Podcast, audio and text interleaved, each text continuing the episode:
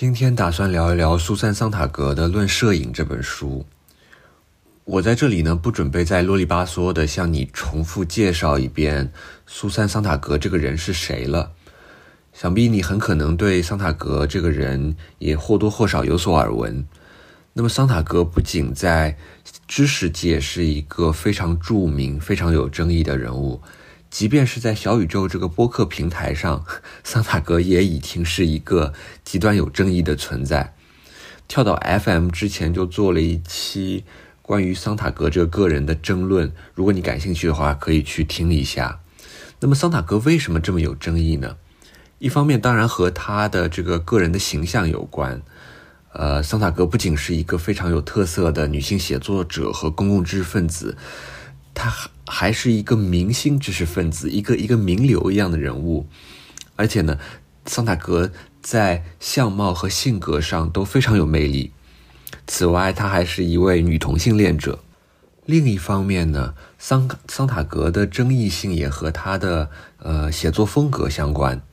桑塔格的很多非虚构性的理论作品，都给人一种非常强的冲击力。比方说他的反对阐释，比方说今天我想要聊的《论摄影》，都是那种读下来让人觉得耳目一新的文章。但是呢，这些作品的文风呢，又往往不是很严谨。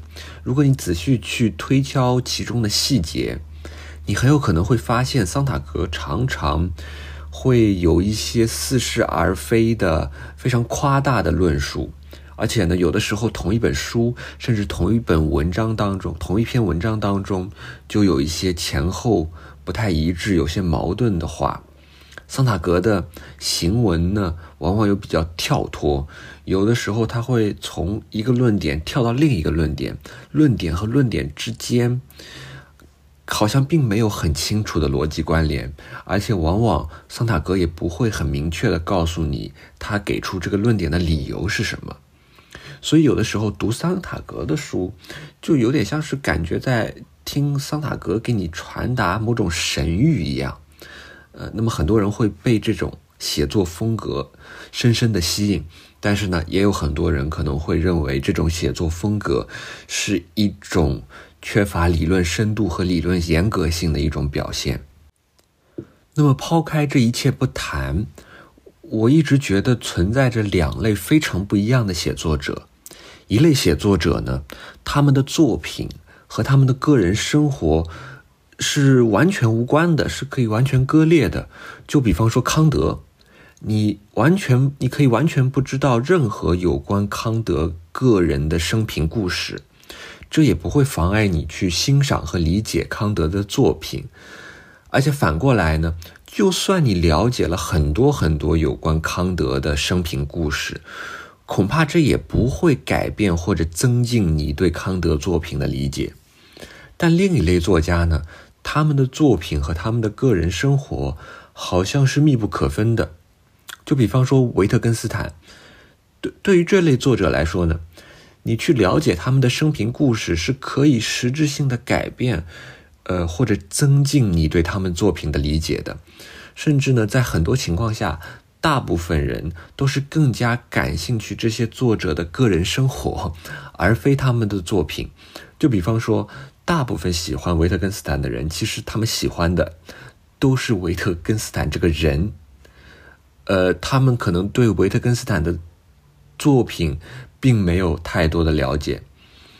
而相反呢，所有所有喜欢康德的人，基本上喜欢的都是康德的作品。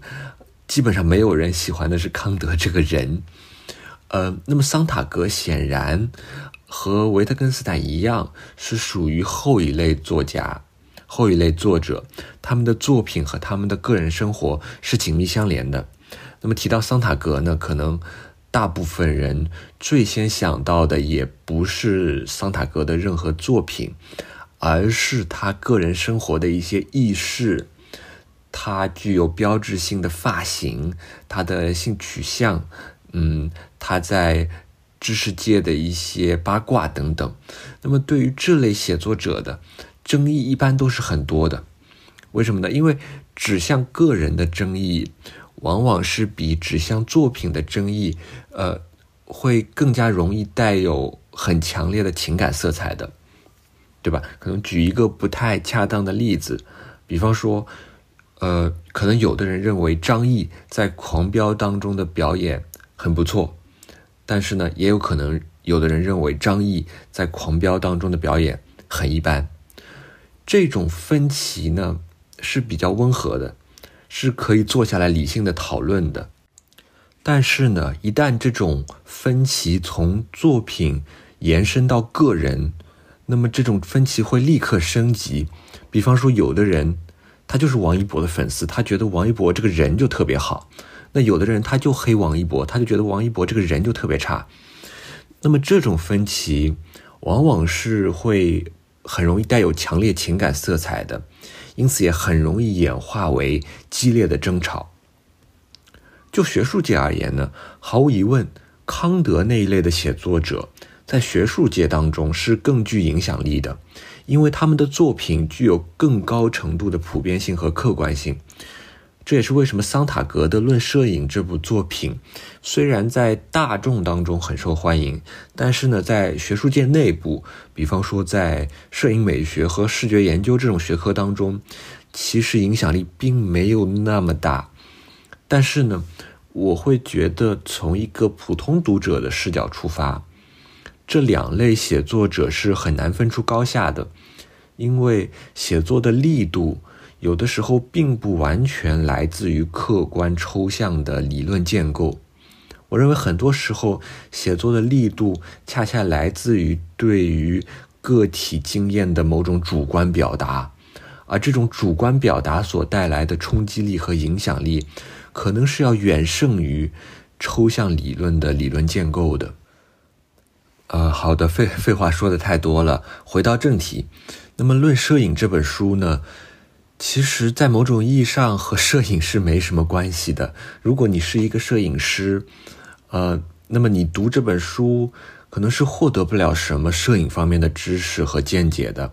当然，很多摄影师其实他们受这本书的影响很深，但我认为。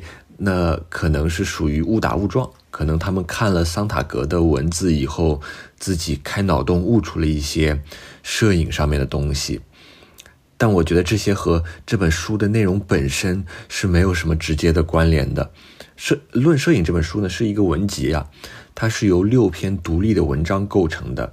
这些文章在结集出版之前都已经分别在纽约书评上呃单独发表过了。那么，在他们结集出版之前呢，这些文章就已经在摄影界引起了相当大的争论，啊，而且主要是负面的评论。呃，摄影界呢对这几篇文章最开始的反应几乎是一致的批评。那么，很多摄影研究者都会认为，桑塔格的呃这些文章呢，就表现出他在摄影上完全是一个外行。他写的那些东西表明，他自己根本没有怎么摸过摄影器材，根本不知道怎么摄影。那关于这一点呢，桑塔格后来在回应的时候也很大方的承认了，他自己只是喜欢看照片，他本人对于摄影术在技术上是完全没有什么掌握的，呃，是一个完全的外行。而这本书呢，其实也不是一本关于摄影术的书。而是一本关于摄影的本体论、美学和伦理学的讨论。所以接下来呢，我会先大概聊一聊《论摄影》这本书的核心论点，也就是桑塔格认为影像世界在某种意义上构成了一种柏拉图的洞穴。但是呢，这个论点是一个过于简化的论点。我会讲一下它为什么过于简化了。最后，我还想谈一些别的。我想谈一谈桑塔格晚年另一本和摄影相关的书，也就是《关注他人的痛苦》这本书。好的，那么在《论摄影》这本书的六篇文章当中呢，第一篇的文章名字叫做《在柏拉图的洞穴里》（In Plato's Cave）。这篇文章在整本书当中起到了一个主心骨的作用。这篇文章提出了《论摄影》这本书所关心的核心议题，而后面五篇文章可以被看作是对这个核心议题进行某种补充、深化或者修正。那么，这个核心议题是什么呢？就是关于影像 （image） 和现实 （reality） 之间的关系。这里的影像特指的是，嗯，相机所拍摄的照片。所以，这里的问题就是。照片究竟是能够帮助我们更好的观看和理解现实呢，还是说照片在某种意义上阻碍了我们去更好的感知现实和理解现实？桑塔格的倾向，他更倾向于后者。那么他认为，在一个我们的生活被影像所充斥的时代，照片或者影像。并没有帮助我们去更好的理解现实，相反，影像把我们和现实隔绝开来。怎么理解这个想法呢？首先，影像能够传递的信息是非常碎片化的，非常原子化的。比方说，假定我们看到了一张呃女人哭泣的照片，这个女人为什么会哭泣呢？为什么会流泪呢？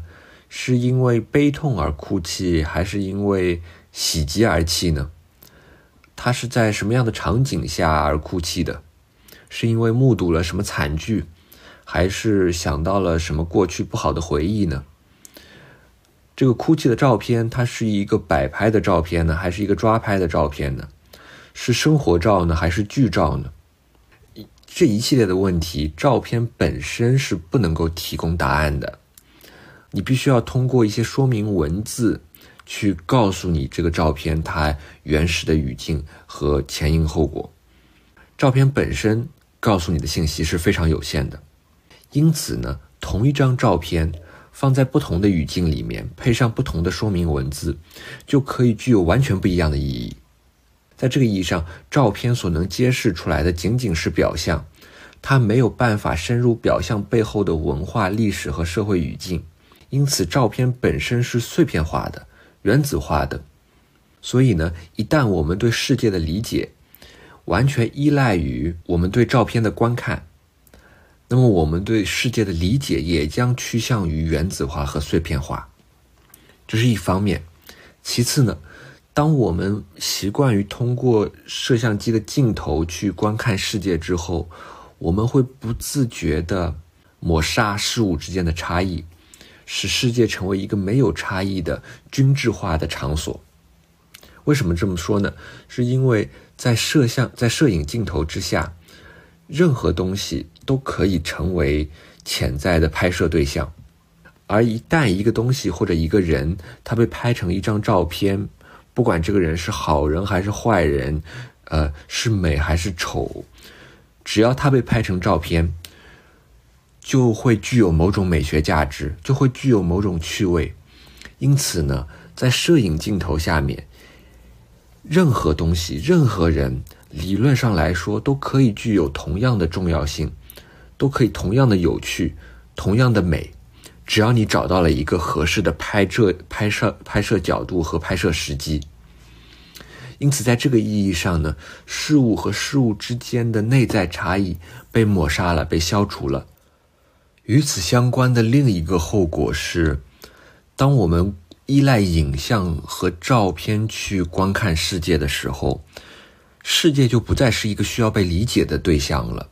相反，世界变成了一个消费的对象或者搜集的对象。我们所热衷于的不再是更深入的去理解现实当中所发生的事情，而仅仅只是。更多的生产照片，生产不断的生产更多的照片，消费这些照片，搜集这些照片。呃，除此之外，更重要的是，呃，在桑塔格看来呢，过量的照片，过度的使用照片和消费照片，会削弱我们对现实的感知能力和反应能力，尤其是会让我们逐渐对现实当中的苦难。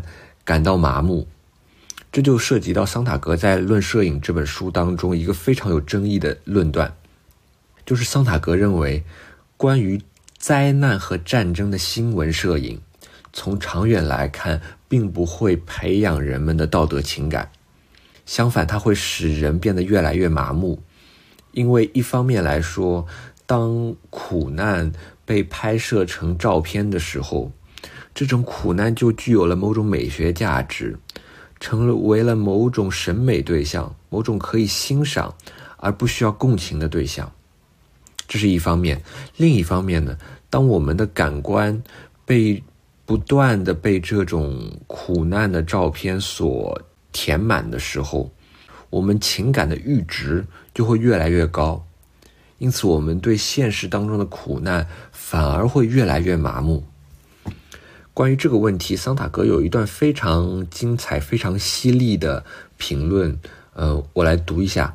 桑塔格是这么说的：“他说，实际的遭受痛苦是一回事，但忍受影像中所拍摄的痛苦则是另一回事。”后者不一定会具有强化良心、强化同情心的能力，它也可能会腐蚀良心、腐蚀同情心。一旦你看过这样的苦难影像，你便会踏上看更多、更多类似影像的不归路。影像会把人看呆，影像会使人麻木。一次通过照片来了解的事件，肯定会比你未看过这些照片时更加真实。比方说越南战争，但是重复观看影像也会使事件变得更不真实。观看邪恶影像就如同观看色情影像一样，拍摄下来的暴行画面所带来的震撼会随着反复观看而消失，就像第一次观看色情电影时所感受到的吃惊和困惑，也会随着观看更多的色情电影而消失。嗯，呃，读到这里就结束了。所以总而言之呢，在一个影像大爆炸、照片大爆炸的时代，我们和现实之间的距离其实是变得更远了，而不是更近了。我们就好像被困在了一个由影像所构成的世界当中。这个影像的世界把我们和现实的世界隔绝了开来。桑塔格还认为呢。这种影像世界，在某种意义上，其实恰恰迎合了资本主义社会的需求，因为资本主义社会的运作依赖于影像，它需要提供数量庞大的娱乐来刺激购买力，来麻醉在阶级、种族和性别问题上面的伤口。他还需要搜集各种各样的影像信息，来开发自然资源，来维持秩序，来制造制造战争等等。所以呢，在这个意义上，桑塔格就会认为，摄影这种媒介是资本主义社会的同谋。上述这些想法呢，其实都可以从《论摄影》这本书第一篇文章的题目当中看出端倪。第一篇文章的题目叫做。在柏拉图的洞穴中，我们知道柏拉图在《理想国》当中呢，用洞穴的寓言去比喻人在城邦当中的处境。这个洞穴寓言是这样说的：他就说，那么有一群囚犯，他们被囚禁在一个洞穴当中，这些囚犯他们面朝墙壁，面朝洞穴的墙壁，他们的背后呢有一个火堆。他们所能看到的只是火光投影在洞穴墙壁上的投影，呃，但是因为他们只能看到这些投影，所以他们就认为这些投影就是现实世界。类似的，身处在资本主义社会当中的人，当他们的生活被完全的被影像所充斥，当他们完全的依赖于影像来观看和理解世界的时候。他们就会认为影像就是现实，他们就像是柏拉图洞穴比喻当中的囚犯一样，被囚禁在影像的世界当中，接触不到现实世界的真实样貌。呃，到此为止呢，这些就是桑塔格在这本书当中的呃核心主张，是他对摄影这种媒介的核心批判。但是接下来的问题是，如果说，摄影把我们和现实世界隔绝开来了。如果说我们在某种意义上被囚禁在摄影、被囚禁在影像世界当中，那么我们应该怎么办呢？我们应该怎么做才能够摆脱这种束缚呢？很多人会认为桑塔格关于摄影的批判只是套用了柏拉图的洞穴语言，以及柏拉图对表象和现实的二分。呃，柏拉图在洞穴寓言当中说，要想要看到现实世界，就必须要从囚禁的状态中解脱出来，要从洞穴当中逃离出来，要跑到洞穴外面去观看洞穴外面的世界。洞穴外面的世界才是现实世界，洞穴里面的世界只是表象的世界。如果你认为桑塔格只是套用了柏拉图的这个理论来批判摄影，那么你很可能会觉得桑塔格是想要呼吁我们去摆脱影像的束缚，去直接的理解现实世界。但这并不是桑塔格的主张。如果你仔细读完《论摄影》这整本书的话，你会发现桑塔格在后面的文章当中。呃，在不断的修正和推进他在第一篇文当文章当中所提出的主张，桑塔格就明确说，他认为柏拉图的这个洞穴寓言以及柏拉图对表象和现实的二分，并不能够很好的解释影像与现实之间的关系，所以柏拉图的理论是不能够被套用在摄影上面的。为什么不能够套用呢？有很多原因，简单了而言，首先呢，对柏拉图来说，表象和现实分别属于两个完全不同的世界，表象和现实两者是截然二分的。但是呢，照片和照片所拍摄的现实是无法截然二分的。用桑塔格自己的话来说，就是照片本身就是现实的一个切片。照片并不是某个独立于现实的东西，照片是从现实上面切下来的一个部分。这是摄影和绘画之间的最关键的差别。一幅画作和这幅画作所描绘的对象是两个完全互相独立的东西。不管这幅画作画的多么写实、多么精确，这幅画作和它描绘的对象都是截然二分的。呃，在这个问题上，桑塔格也有非常精彩的讨论。呃，我们也可以稍微读一下。那么他说，照片确实能够篡改现实，因为一张照片不仅仅是一个影像，而一幅画只是一个影像。照片不仅是对现实的解释，而且也是现实留下的一条痕迹，是直接从现实上拓印下来的，就像是一道脚印。或者一副死人的面部模型。相反，一幅画作，哪怕是最最精准的画作，充其量最多也只是提供了对现实的一种诠释，而一张照片却记录了从现实物体上所反射出来的光波，记录了它拍摄对象的一部分物质残余。而这是绘画无论如何也无法做到的。呃，好的，读完了。嗯，所以桑塔格并不是在说照片不会歪曲现实，照片当然可以歪曲现实，这一点所有人都很明白。但是呢，一张非常模糊、非常不精确的照片，也要比一张极端精确、极端清晰的画作与现实的。关系更加紧密。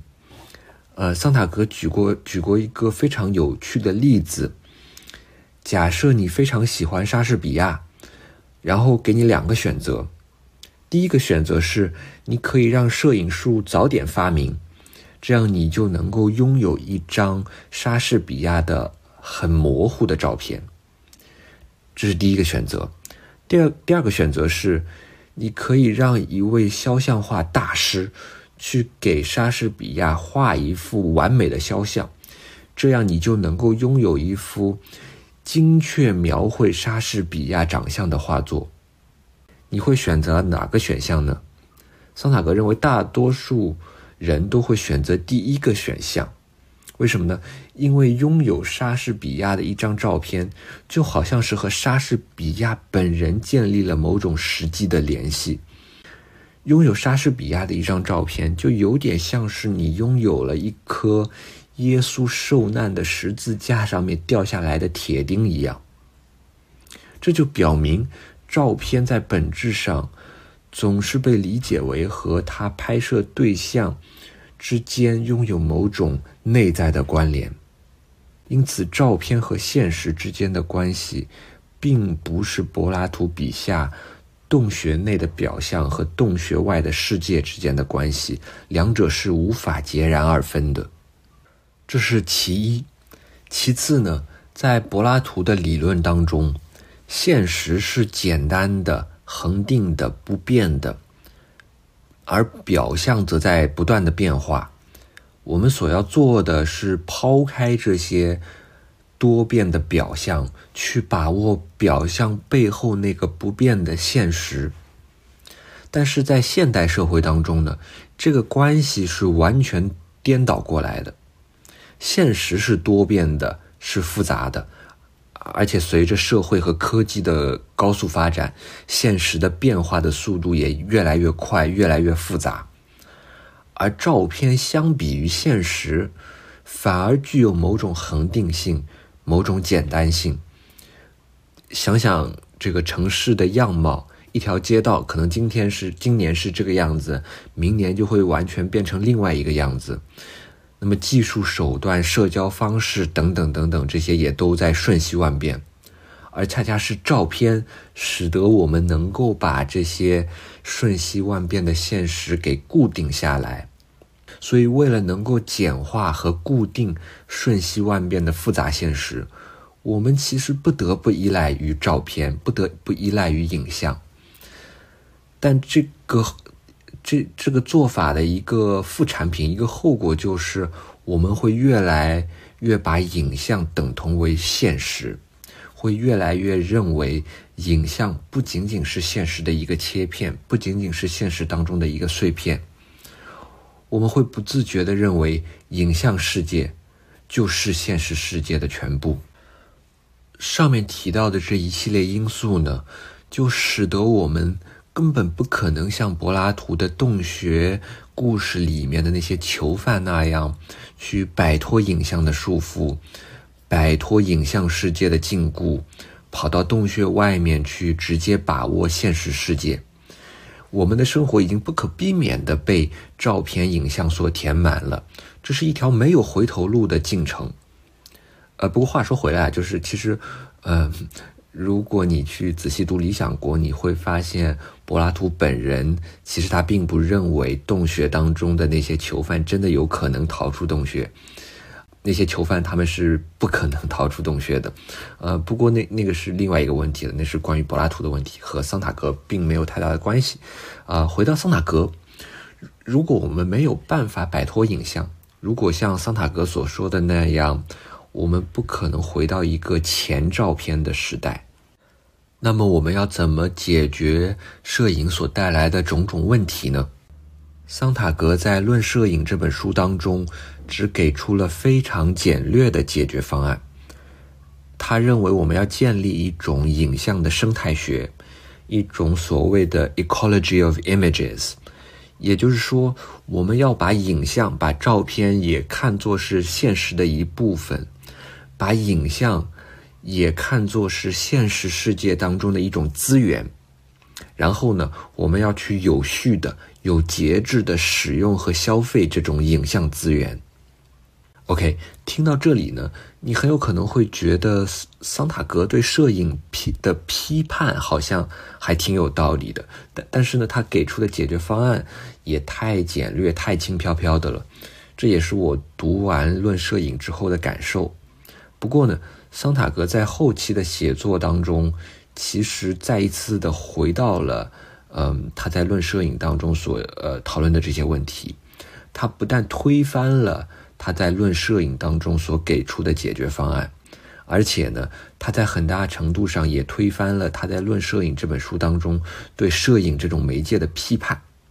呃，怎么说呢？好像桑塔格确实是一个蛮擅长用今日之我去否定昨日之我，用明日之我否定今日之我的这样一个作者吧。呃，那么桑塔格在二零零四年去世，他死前正式出版的最后一本书是二零零三年出版的一本叫做《Regarding the Pain of Others》的这样一本书。呃，那么黄灿然的这个中译本把它翻译成。关于他人的痛苦，不不过我觉得可能翻译成关注他人的痛苦要更加好一点啊。不过这也不重要了。呃，那么在关注他人的痛苦这本书当中呢，桑塔格把目光聚焦在了萨拉热窝这座城市上，他不断的谈论这个在波黑战争当中被围困的萨拉萨拉热窝。谈论军队在这座城市当中的暴行，以及这座城市当中的人们的痛苦和苦难，还谈论，呃，拍摄暴行和苦难的照片能够起到什么样的作用等等等等。所以这本书和《论摄影》一样，也是一一本关于摄影的书。在这本书的第七节当中呢。桑塔格就回到了他在《论摄影》的结尾的地方所提出的影像的生态学的 ecology of images，他非常明确的否定了影像生态学的这个想法，因为他认为影像生态学在实际上是不具有任何可操作性的，我们在实际上是没有办法控制影像如何被生产、如何被使用、被消费的。比方说，难道我们要安排一个委员会，然后让这个委员会来规定、来监管每个人每周可以观看几张暴行和苦难的照片？啊，那么究竟是几张呢？这这些好像这些问题好像是根本没有答案的。因此呢，桑塔格就说了下面这段话，他就说：“我们到底希望看到怎样的局面呢？”是把杀戮的影像削减至，比方说每周一次吗？或者更笼统一些来说，我们是要努力去实现我在《论摄影》当中所提出的那种影像生态学吗？不，不会有什么影像生态学，不会有什么委员会来出面实施恐怖配额，使影像的震撼力保持它的新鲜度。更何况，影像所带来的震撼和恐怖本身，并不会减弱。呃，OK，读完了。呃，其实你从我上面读的这段话当中就可以看出，桑塔格不仅否定了影像生态学的想法，他还否定了另一个想法，也就是说，他不再认为观看过度、过多的观看暴行和苦难的照片会使人情感麻木。在关注他人的痛苦这本书当中呢，桑塔格就说，在撰写《论摄影》的时候。他确实认为，观看暴行照片和苦难照片会削弱人们对现实中他人痛苦的关心和同情，但是他现在并不这么想了。他现在开始认为，照片对人类情感的影响，并不一定是递减的，并不一定是削弱的，而且有可能是递增的，并且他现在也认为，没有证据表明。充斥着照片影像的景观文化一定会削减暴行照片的力量。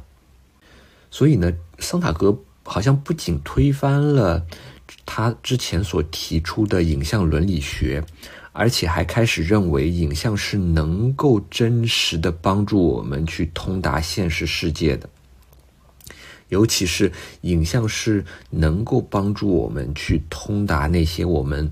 原本无法直接通达的他人的痛苦和苦难的，为什么桑塔格会有这么大的转变呢？是因为他意识到自己之前的理论有什么理论漏洞吗？好像并不是。关注他人的痛苦这本书当中，并没有指出论摄影有什么明确的理论漏洞。那么，为什么桑塔格会有这种近乎一百八十度的理论转向呢？我想，很重要的一个原因就是桑塔格他在萨拉热窝围城期间真的去到了萨拉热窝。桑塔格和很多那种当时去萨拉热窝打卡两日游的法国知识分子不一样，他在被围困的萨拉热窝待了两年多的时间，他和当地的人们一起承受着炮火所带来的生命危险。他还花了非常多的时间在萨拉热窝排演《等待戈多》这部剧，来呼吁国际的关注和干预。那么，正是。桑塔格的这次个人经历，使桑塔格相信，有一种现实是独立存在在那里的。虽然说那些坐在咖啡厅里的上流人物和知识分子们，他们不一定能够接触到这些现实，但是呢，对于大部分人来说，这个独立存在的现实是无法忽略的。对这个独立存在现实的感知，也是无法被完全屏蔽的。我们是不可能被完全禁锢在影像的世界当中的。